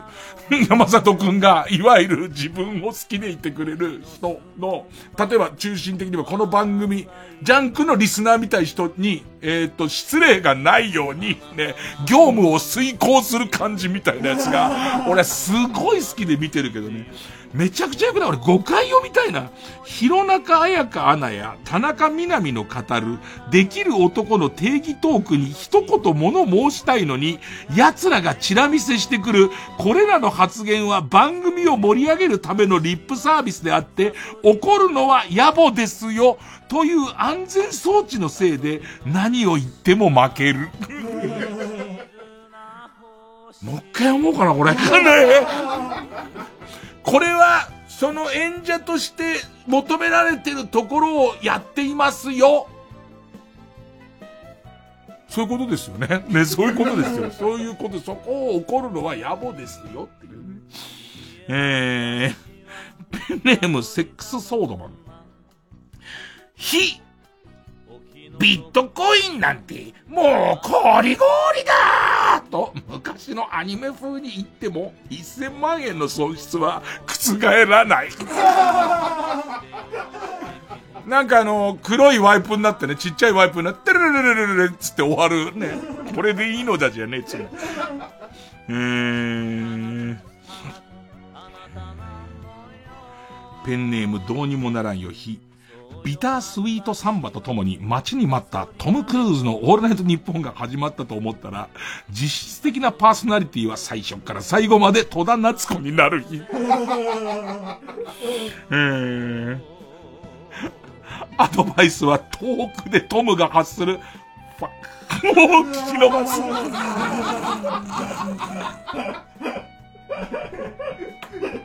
うんペンネームポコヤ火山。ひ、火だるまになりながらも笑顔で、やればできる俺連呼する。火だるまなんで全身。あの、オレンジのやつだけじゃなく、オレンジなの、周りが。火だるまになりながらも笑顔で、やればできるを連呼するティモンディ高岸が、ちょっとずつ近づいてくる予感。アドバイスは、前田を呼んで対処してもらう。げえなえー、ペンネーム大自然守る日、琵琶湖にウェイパーを流し込み、魚を皆殺しにしようとやってきた、シガニーウィーバーそっくりの女。通称、シガニウェイパーが、もうダジャレだよ。ダジャレを作ったとこで満足するんじゃねえよ、もう。シガニウェイパーじゃねえよ、もう。あなたの家にホームステイするかも。アドバイスは急いでウェイパー水を地球に優しい水素水と入れ替えよう。つえー、ペンネーム、かば焼き三太夫。フラット、ふ、フラット実家に立ち寄ったら、フォトショップで自分だけを上手に消した家族写真が飾られているか。山中湖俺も行ったよね。この時俺も言ったよね。アドバイスは一言連絡を入れてから帰れば、一旦しまっておいてくれるかもよ。びっくりすんだろ、帰って。なん、なんだろう、それがさ、自分がさ、親不孝をしてる自覚が全然ない時の方が嫌だよね。全然自分の中には、それなりに迷惑もかけてるけど、許容範囲だろって思ってて、久々に顔を見せるとみんな驚くかなって思った時に、なんかすげえ違和感ある。見たことがある写真なのに違和感あるわけじゃん。そのすげえ綺麗に消えてるから、しばらく考えたら、このえ、ここの写真俺いたよねっていう。俺スパゲッティを持ち上げてるとこで撮ったイメージあるもんみたいな。全然いいね。全然いいね。よく見てると後ろの壁紙がよれてるから、何か無理やり消しているっていうことが。ペンネームゼリー大好き。ふブラジャーが落ちてると思って駆け寄ってみると、アジサイが2輪。落ちているだけかも。アドバイスは葉っぱに毒があるのでつけるときは医師に相談してから。恥ずかしいだろうな、なんか、その、アジサイが、こう、2個、ふわっと落っこってんの見てさ、ブラジャー落ちてるっていう。タタタっつって。ああ、アジサイかっつって。うん。ペンネームウルトラマンキダタのふ、深川俊和がソロ名義でリリースした蕎麦食いねえが明日あなたが見る走馬灯の固定 BGM に。いや、ごめんごめん。そっちじゃねえじゃん。じゃあ問題はお前が死ぬことの方じゃんって。明日あなた死ぬかもじゃんか。としかずがその名義でリリースした蕎麦食いねえが、明日あなたが見る走馬灯の固定 BGM に、アドバイスは、せめて今夜の最後の晩餐は寿司にしておくといい。なんだろうな、この、なんかアドバイスっていうか、死を免れる方法の方を教えてほしいんだけどね。え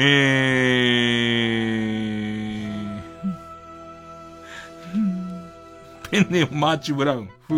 風俗でマットスマタをしてくれていたジョーが勢いをつけすぎて自分を乗り越えドアから飛び出し、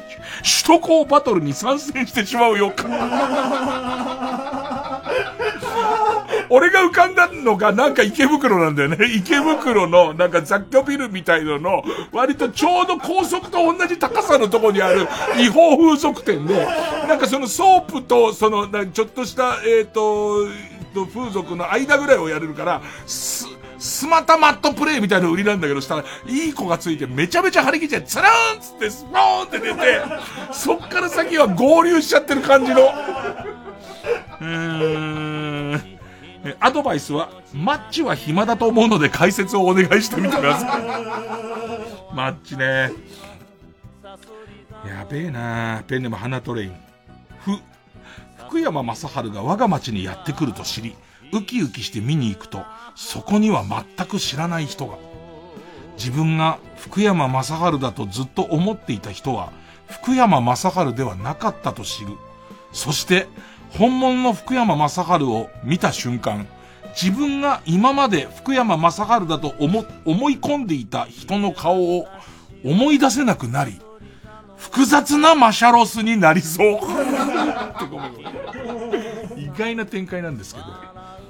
あなたの街に本物の福山雅治が来たんですよね、逆に。来たことで、今まで自分が福山雅治と思い込んでいた誰かが、ええってなると同時に、俺、もう思い出せない。で、マシャロスっていうか、いや、マシャロスかマシャはいますけどね。うーん。へ行かなきゃまだあんだけど、じゃがやまりこへ。ヘイタクちゃんがあなたをピンサロで指名し、俺はジョーなのね。ヘイタクちゃんがあなたをピンサロで指名し、いろんな有名人の口であなたのあそこを舐めながら、これ誰の口かわかるか？というクイズ。バカじゃねえの。お前はバカだお前はお前はバカなんだぞこんなの売ってる時点で。ね、アドバイスは、とりあえず水津監督とは言っておけ。そう、あのー、口塞がれちゃってるからさ、多分きちきちんと聞き取れないけども、その時に、クソやって声が聞こえたら、井筒さんつとくといいと思うよ、それは。ねえ。すげえなペンネーム。ソフビのヴィーナス大脱走。え、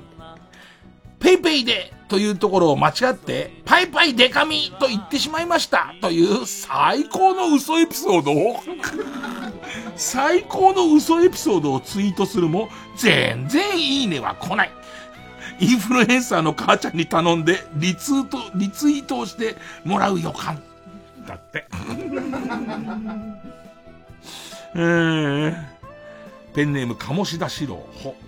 ホッケが頼みたかったのに、八代亜紀がイカでいいと言ったせいで、お前はわがままみたいな扱いを受ける。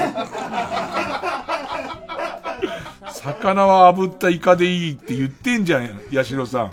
何お前、ホッケ、しかも、今日入ってるのはまあ、ホッケみたいなことまで聞いてっていう。アドバイスはエイヒレあたりで我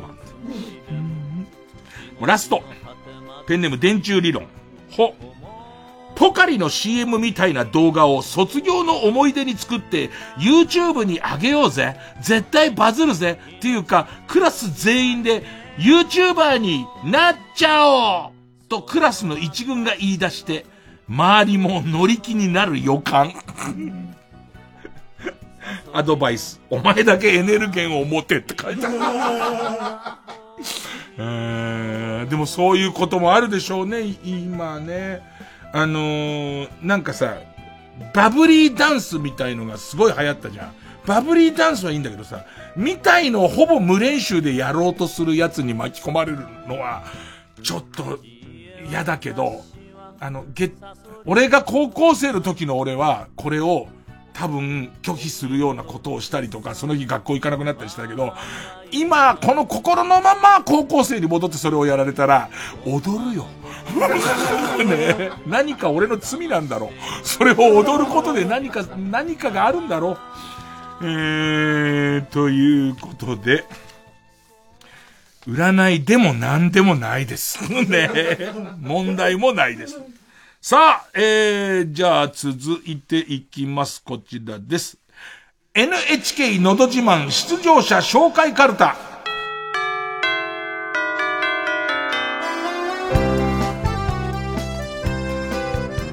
えー、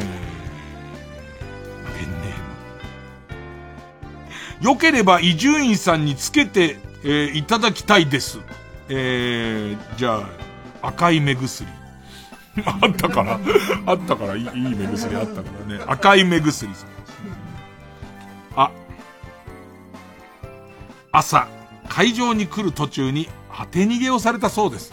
警察に逃げた車種を聞かれても全く思い出せなかったので、この曲でもしかしたら思い出せるかもしれませんね。歌いますのは小林明で自動車長官。日産する？日産する？っていうかね、そこで。ちゃんとしてる。ちゃんとしてます。すごい嬉しい。えー、ペンネームヒメルテア。あ、有田 P、有田プロデュース、有田 P を見たいのに、あざとくて何が悪いのを嫁に無理やり見さされる週末。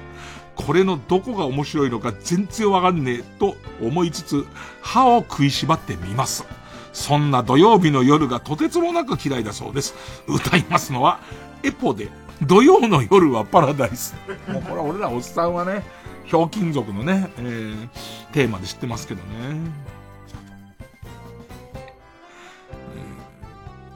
ペンネーム同じくヒメルテア。あ、あいつ今何してるから出演依頼が来ましたが、主因のおかず何にしようと考えている最中。邪魔されたから、邪魔された怒りからつい断ってしまい、今大変反省しているそうです。歌いますのは、チェッカーズの素直に I'm sorry. この俺、このね、なんつうのかな、座りのいいやつが好きですよ、やっぱりね。えー、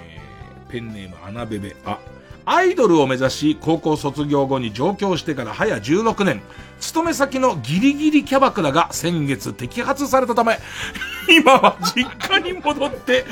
レンコン農家を手伝っているそうです。歌っていただきましょう。よし行くぞで、ドリーム。住み慣れた、じゃないっつうんだよ。レンコンの花綺麗だけども。えー、ペンネームカーブ投げたい。あ、あれだけひどかった膝の痛みが、下高井戸の母が配合した特別漢方薬、導きのおかげで、すっかり良くなったと語る井上さんは、主主婦仲間のまゆみさんとかなさんを母に紹介して、ついにプラチナ会員になりました。次は夫の同僚を次々と紹介して、幹部を目指しているそうです。歌いますのは、キロロで、ベストフレンド。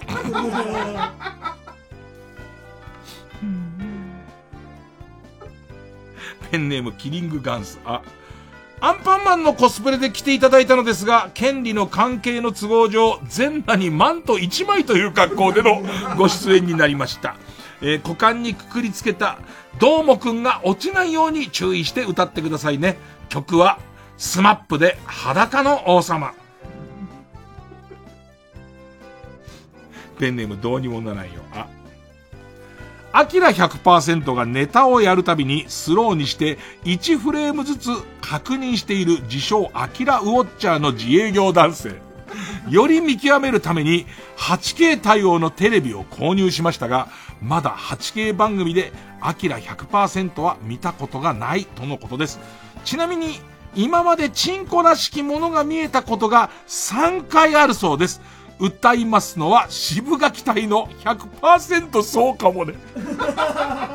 影かなーなんつって。ただの影なのかなーと思いながらね。祈祷かなーなんて俺はほぼ祈祷だと思うんだけど。うーん。ペンネーム、スズムシ食べた。あ、アミメニシキヘビが屋根裏から見つかったニュースをアミメニシキヘビに巻きつかれながら知り、じゃあこのヘビはどこのヘビだよ？と思ったそうです。歌いますのは AKB48 でヘビーローテーション。超、超文字で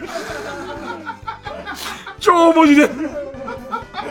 このヘビなんで、これで、えー、住民も胸をなで下ろしてます。じゃあこれはなんだよ？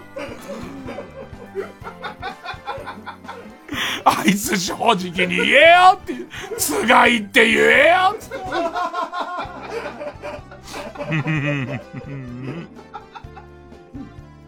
うーん。ペンネーム、住吉住吉。あ、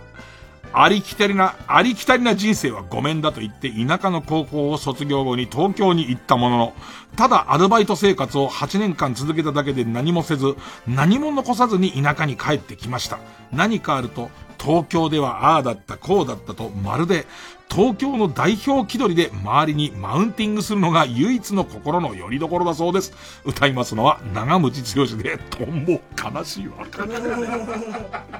うんペンネームじゃがやまりこ、い、田舎暮らしに憧れて東京から越してきた夫婦ですが、二人とも1ヶ月も経たないうちに目の輝きが失われました。恐ろしいですね。歌いますのは、よし行くぞで、おら東京さ行くだ。逆に逆にね。うーん。ペンネームウォス10番、い。一見ごく普通の青年に見えるこの方ですが、時折もう一つの人格である40代万引き主婦、負債に体を支配され、気づいた時には家が SK2 だらけになっているそうです。歌いますのは、ゲスの極み乙女で、私以外私じゃないの？どんな言い訳だよ。SK2 だらけで。うん。ペンネーム北あかりの目覚め。い、今頃ハンドスピナーを大量に仕入れてしまった詳細のかけらもない輸入雑貨屋のご主人の挑戦です。歌い、歌いますのは中島みゆきで時代。回る、回る。ハンドスピナー、くるくるくるつって。ペンネーム、ソフビのヴィーナス大脱走。い、生きることに疲れ果てた自分を笑顔にしてくれたのが、立川男子さんの落語でした。男子さんは私のヒーローだそうです。歌いますのは、荻野目洋子で、ダンシングヒーロー。超面白えよ、お前すげえの考えやがったな、お前震えるよすげえ うん。ペンネーム、趣味、鮭のおにぎり。イーロン・マスクが買ったからとビットコインに全財産を投入。投入中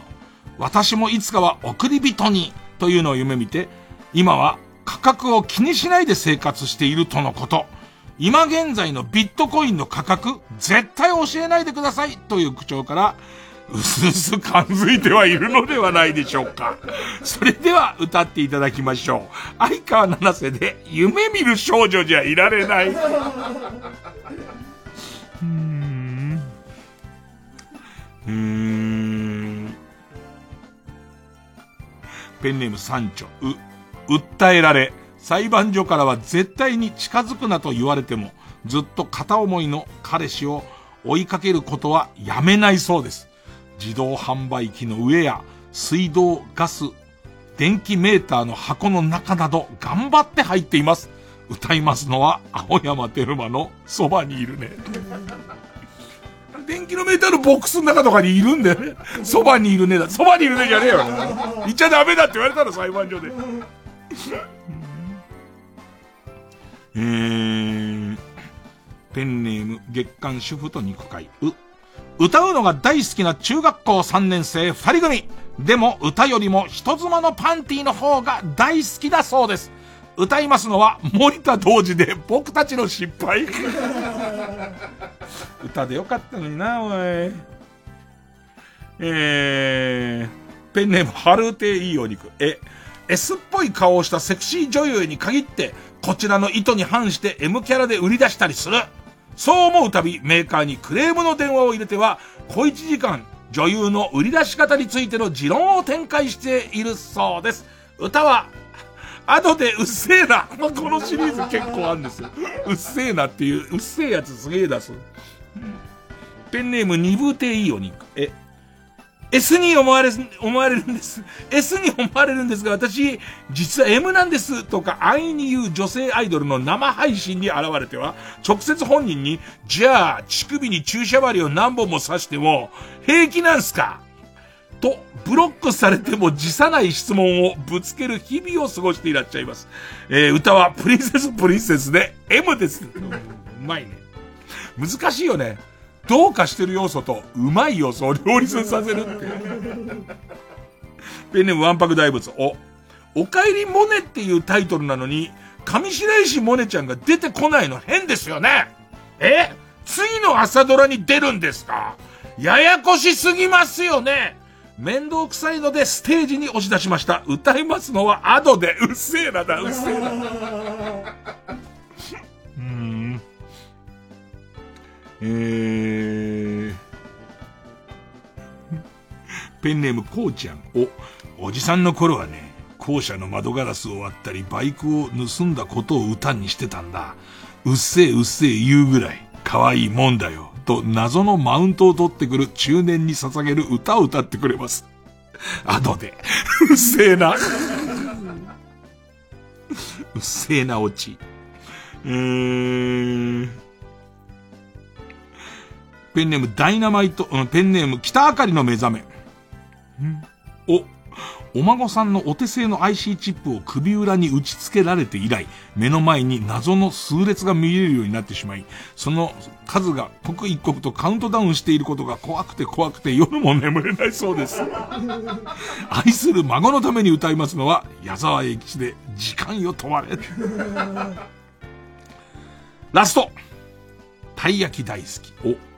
お兄様の罪をかぶってこれから逮捕されます二郎さん。本人は微罪だと思っていますが、おそらく無期懲役以上の刑になりますので、これが最後のテレビ出演となるでしょう。歌いますのは高田水江で、そんな広しに騙されて、ちょっとした、もうしこいは絶対つく、しこいは絶対つくから、つって。えー、ということで、もう声枯れるほど読んだね。えー、今週もリスナー投票で勝ち残るカルタを決めます。えー、勝ったと思うカルタが今日のぐでたま占いサソリ座12カルタなら、メールの件名にひらがなでサソリ。NHK のど自慢出場者紹介カルタなら、メールの件名にひらがなで、喉と書いてください。NHK じゃないんだ。ね。サソリか喉と書いてください。で、メールの本文には住所、氏名、年齢、電話番号を書いて、これからかかる曲の間に送ってください。投票は1人1回です。抽選で3名様にバカ力カードをプレゼントします。メールアドレスは、baka.tbs.co.jp。baka.tbs.co.jp です。じゃあ曲はですね、えー、米津玄師で、ペールブルー。えー、受付開始。ずっと、ずっと、ずっと、恋をしていた。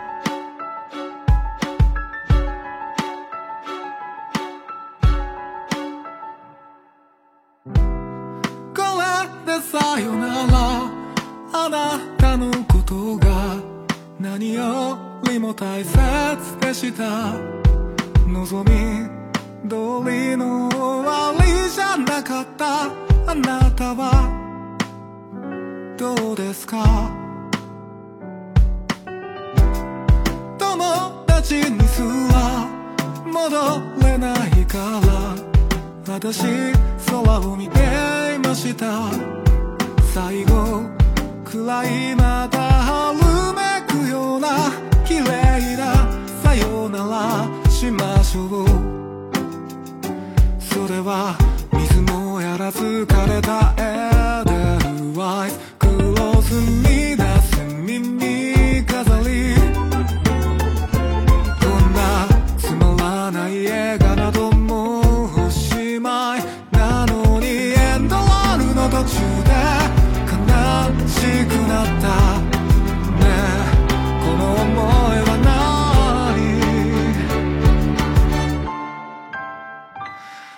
たが見据えた未来に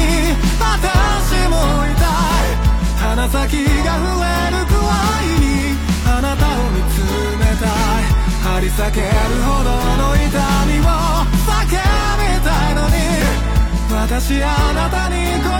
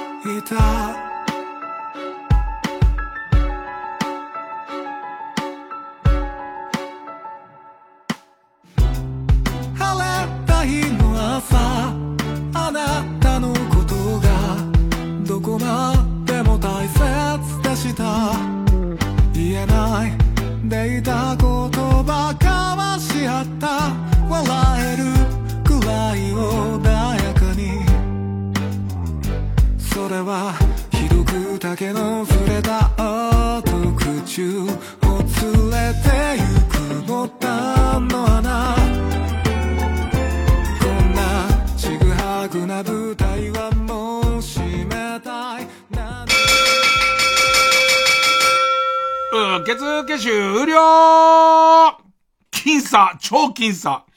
今日のぐでたま占いサソリ座12位カルタ。440票。NHK のど自慢出場者紹介カルタ、436票。勝ったのは今日のぐでたま占いサソリ座12カルタ。げえ笑ったけど、何一つ覚えてないけどね。まさかの前に座ってる、その河野くんが、なんか、ダイイングメッセージのより、ジュジュ顔って書いてます。それでなんか、ジュジュ顔だけ思い出しましたけど。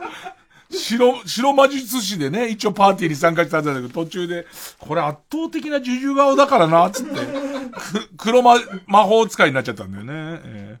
ー、で、味方に、えー、と、ブリザラかけてるっていう。ということで、えー、えー、勝った NHK のど自慢出場者紹介からが家業。うん？勝ったのが？えー、ぐでたま、えっ、ー、と、ぐでたま、失礼しました。勝った、えー、今日のぐでたま占い、さそり座12カルタが、えー、魔行に進んで、えー、負けた NHK は、えー、予選ブロックに戻り、引き続き、あ行の募集になります。で、次回の対戦相手がこちらです。秘密の愚問カルタえー、利用者がパスワードを忘れた時のために設定する自分だけがわかる質問と答え、セットでのテーマになっております。えー、っと、行が家業、家業。えー、例えば、ペンネーム鼻から目薬さん。北島三郎の曲で一番好きなのは？寿司太郎っていう。チーラスウィーだよね。えー、マイペースさん。き、金玉につけてる名前は、お盆と小盆っていう。これだと二つパスワードになるので、すごくこう、あの、セキュリティが、セキュリティが高くなりますからね。塔を入れたりしてることで。えー、ということで、対戦カードが、今日のぐでたま占い、サソリダ12位カルタ、魔行対、えー、秘密の愚問カルタ、家行になります。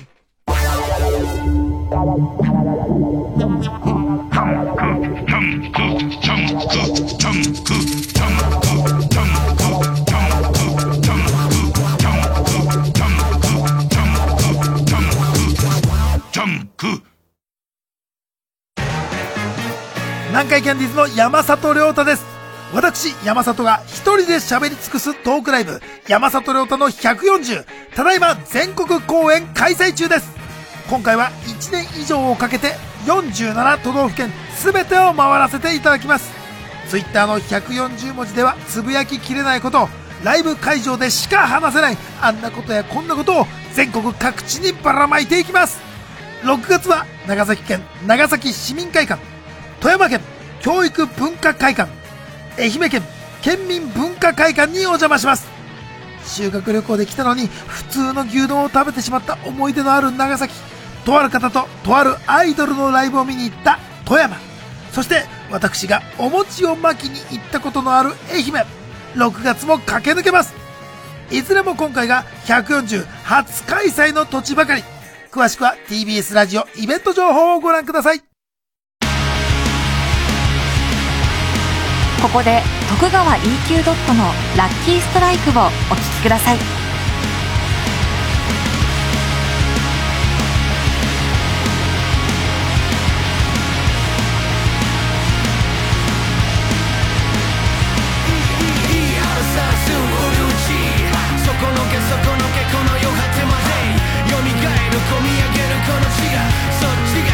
この逆立ちがいいところでパンチ背中語る闘魂の形だ。ここにタッチだ。自由自在だ。飛びます飛びます飛び跳ねます。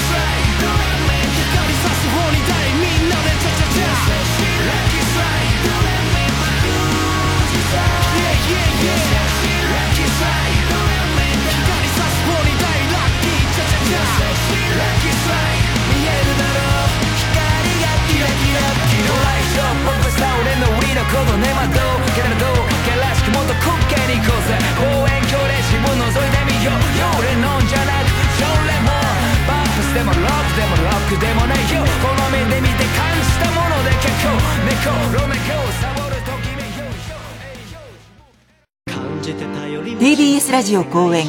ミュージカル「いつかワンファインデイ」上演妻に先立たれた男昏睡状態の中で心だけ目覚めた女二人は胸の内に抱えた悲しみゆえに巡り合い互いの心の穴を少しずつ埋め合っていく日本オリジナルミュージカル。藤岡正明源真帆松原凛子西川大輝藤重正隆大藪隆浜崎加穂土井優子が出演。6月9日から20日まで渋劇にて上演。詳しくは TBS ラジオイベントページをご覧ください。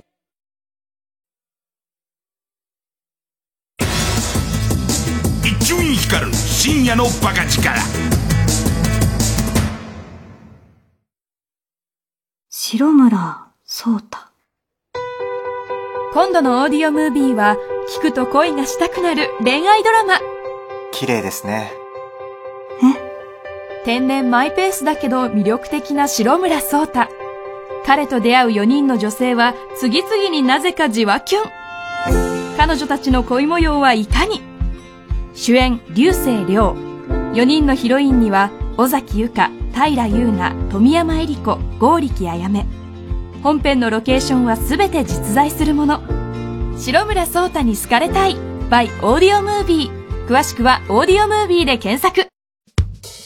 TBS ラジオ905954毎週金曜夜12時からの「マイナビラフターナイト」では今注目の若手芸人を紹介しています。ゴジラとメカゴジラだ。バカ！ダブルパチンコマイナビラフターナイトは毎週金曜夜12時から。TBS ラジオジャンク。この時間は小学館中外製薬マルハニチロ伊藤園ホテルズ他各社の提供でお送りしました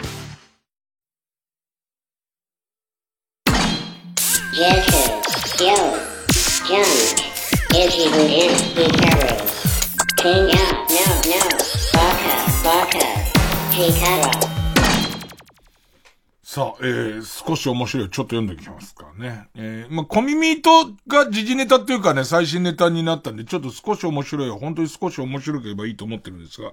ラジオネーム大アンポニャン大会さん。夫が、奥さんなのね。夫がいつも間違えて、クロちゃんですのイントネーションで、スギちゃんですって言います。うっとうしいね。ちなみにクロちゃんだぜというバージョンはまだ言わない。まだかどうかわかんないけどね。これぐらいのやついいです。温度的には僕好きですね。ペンネーム、ストレンジラブ。桃太郎のお供の犬、猿、キジ。キジだけ鳥とかじゃなくて、こう、固有名詞とかこう、種を指定してくる。だっておかしいよ。キジだもんね。だったらば、なんか、ワオキツネザル、ラブラドール、レトリバー、キジだよね。そうやって考えたらね、こういうの好きですね。えーっと、そうですね。和文の積算。TVer を使ってるとよく違法だよあげるくんの CM が流れてくるのですが、違法アップロードを撲滅したいのなら、YouTube の方に違法だよあげるくんの CM を出すべきじゃないでしょうか。そうだな。いや、誠にもって、そうだな。感心しつつ、ね、寝ます。多分何も今日のことを覚えていない